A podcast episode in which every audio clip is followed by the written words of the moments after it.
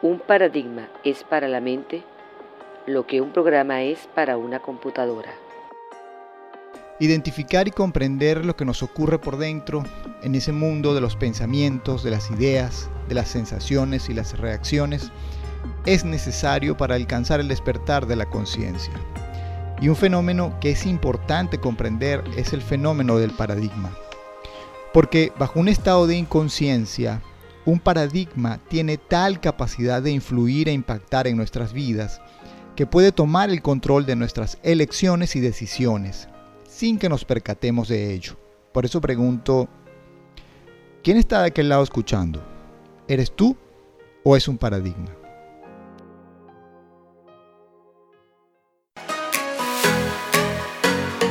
Presta atención, ubícate, conéctate y responde.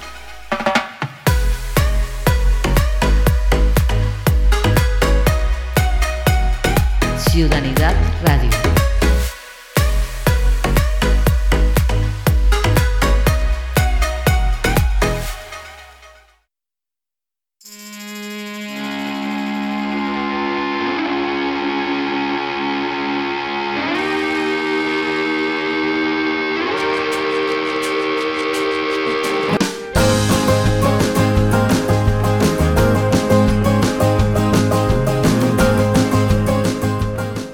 Sean todos bienvenidos al episodio 2 de nuestro podcast.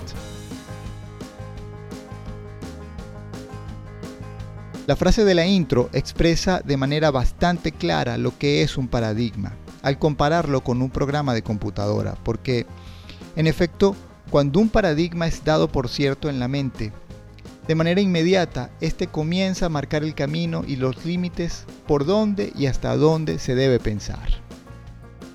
Todo paradigma se origina en una idea o afirmación que va ganando la aceptación de la mayoría. Esta idea se inserta en la mente y nuestra cotidianidad se transforma en un hábito y en la medida que el hábito se propaga, se convierte en una costumbre, una tradición, hasta que finalmente alcanza el estado de norma o molde mental a través del cual interpretamos la realidad y predisponemos nuestra actitud y nuestra conducta, obedeciendo unas pautas fijas, como lo hace un computador con los comandos de un programa informático. Los paradigmas, al ser creencias, pueden abarcar todas las áreas de nuestras vidas. Por eso, vamos a encontrar paradigmas en torno a la psicología, la educación, la ciencia, la historia, la economía, la política, la tecnología, y pare usted de contar. Para hacernos una idea más amplia de este fenómeno y de su poder de influencia e impacto en nuestras vidas, comentaré algunos ejemplos.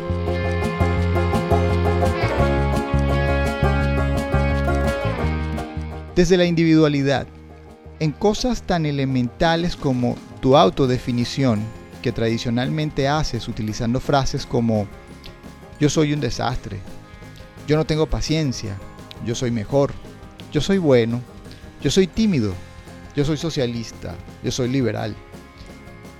Todo esto son productos de un paradigma que establece la creencia de que tú eres un concepto, una condición, una cualidad, una ideología. No está mostrando lo que eres, porque la realidad es que tu naturaleza evolutiva no te encierra en definiciones. Por el contrario, te otorga la libertad, el espacio y las capacidades para ir aprendiendo y desaprendiendo, es decir, cambiando constantemente, evolucionando. Si nos vamos a una escala mayor, a la individual, tenemos el siguiente ejemplo. Durante los últimos 40 años del siglo XX, la clase política de la República de Venezuela, ubicada en Sudamérica, fracasó en su manera de conducir el gobierno, sumiendo al país en una realidad cada vez más dura y desordenada, plagando al Estado de corrupción y abuso de poder, lo que trajo como consecuencia la pérdida de la confianza de las personas en los políticos y con ello la propagación de un paradigma que establecía la creencia de que el país necesitaba ser conducido por un militar que con mano dura aplicara la ley impusiera el orden y sacara al país hacia adelante. Este paradigma fue calando durante varios años en el imaginario colectivo, hasta que la mayoría lo aceptó y como resultado termina apareciendo un militar que inicialmente intenta tomar el poder por la fuerza. Falla su intento de golpe militar, es enjuiciado y encarcelado y posteriormente, luego de ser perdonado después de unos años por el gobierno de turno, ese mismo militar golpista es elegido presidente de la República. Por supuesto que estoy haciendo referencia de Hugo Chávez y su socialismo del siglo XXI, el producto tóxico de un paradigma comprado por la mayoría que nos condujo hasta esta circunstancia de crisis y miseria nacional que vivimos en la actualidad. ¿Te ubicas en las dimensiones de este tipo de fenómeno? Los paradigmas se caracterizan por carecer de argumentos que validen su veracidad, beneficio y pertinencia. Quien lo adopta, por lo general lo hace porque son creencias inculcadas por los padres, aprendidas en la escuela o inducidas por el círculo de relaciones sociales más frecuentes. Incluso el propio sistema social llega a contener mecanismos legales que obligan a las personas a funcionar bajo ciertos paradigmas. Estoy seguro que a estas alturas muchos de ustedes se han preguntado, entonces, ¿los paradigmas son buenos o son malos? Veamos.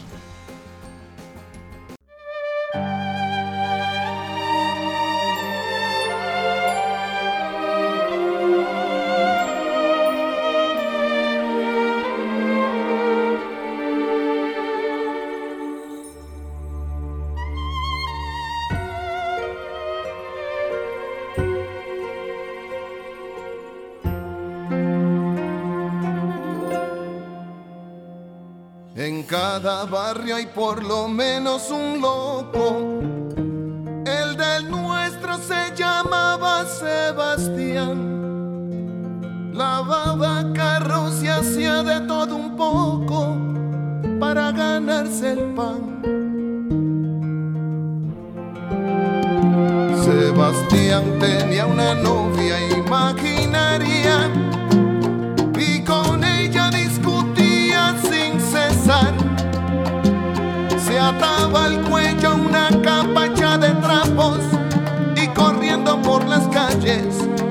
escuchábamos gritar. Sebastián,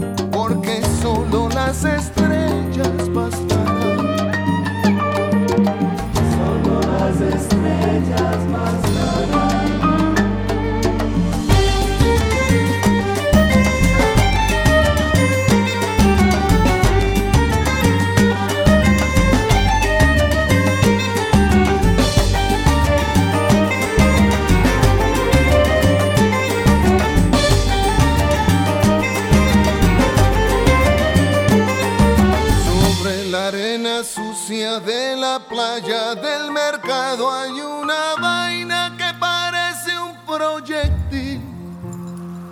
De sus alas cuelga una capa de trapos, de su sombra una soledad sin fin.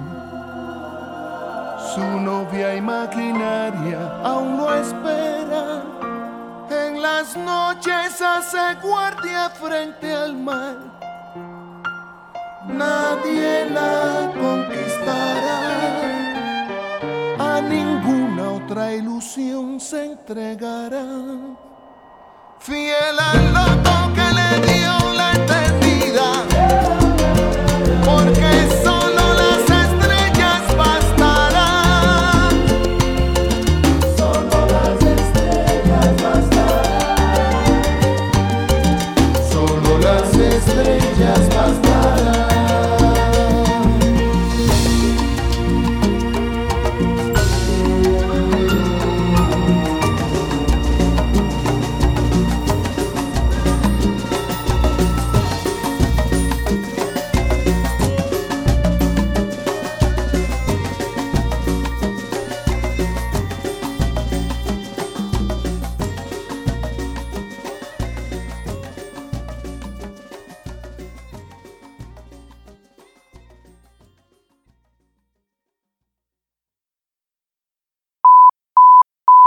Ténganlo por seguro que no descansaré hasta lograr la mayor felicidad para todos los habitantes de esta nación.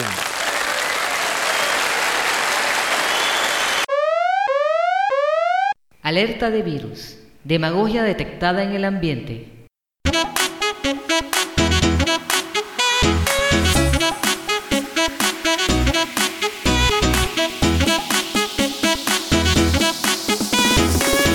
Ciudadanidad Radio.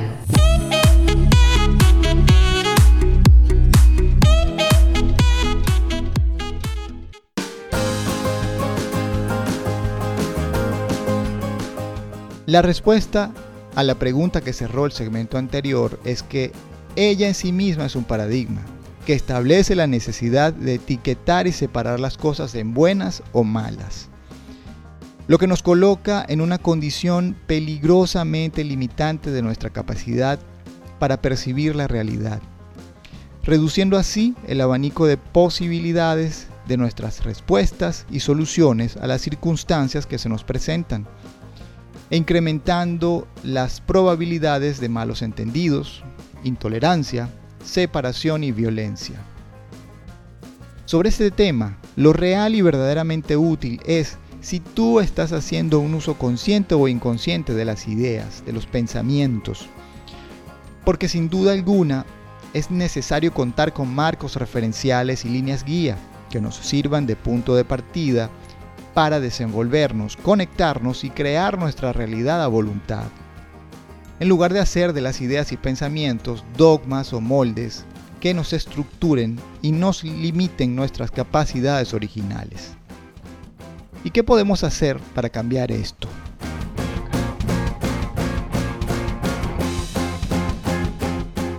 Mi sugerencia es iniciar con un ejercicio muy sencillo.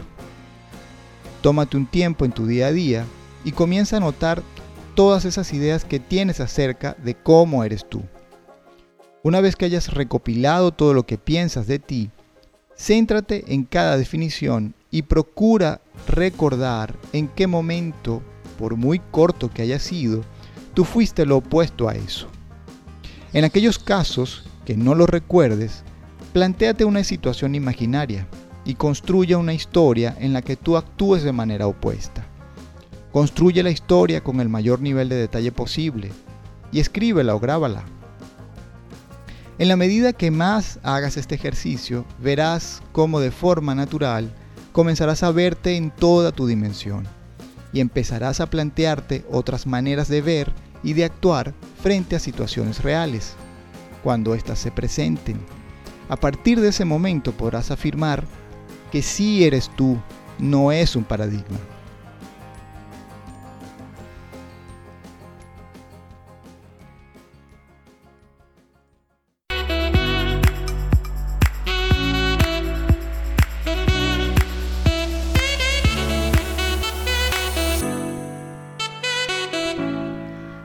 Aquí esta emisión de Ciudadanidad Radio.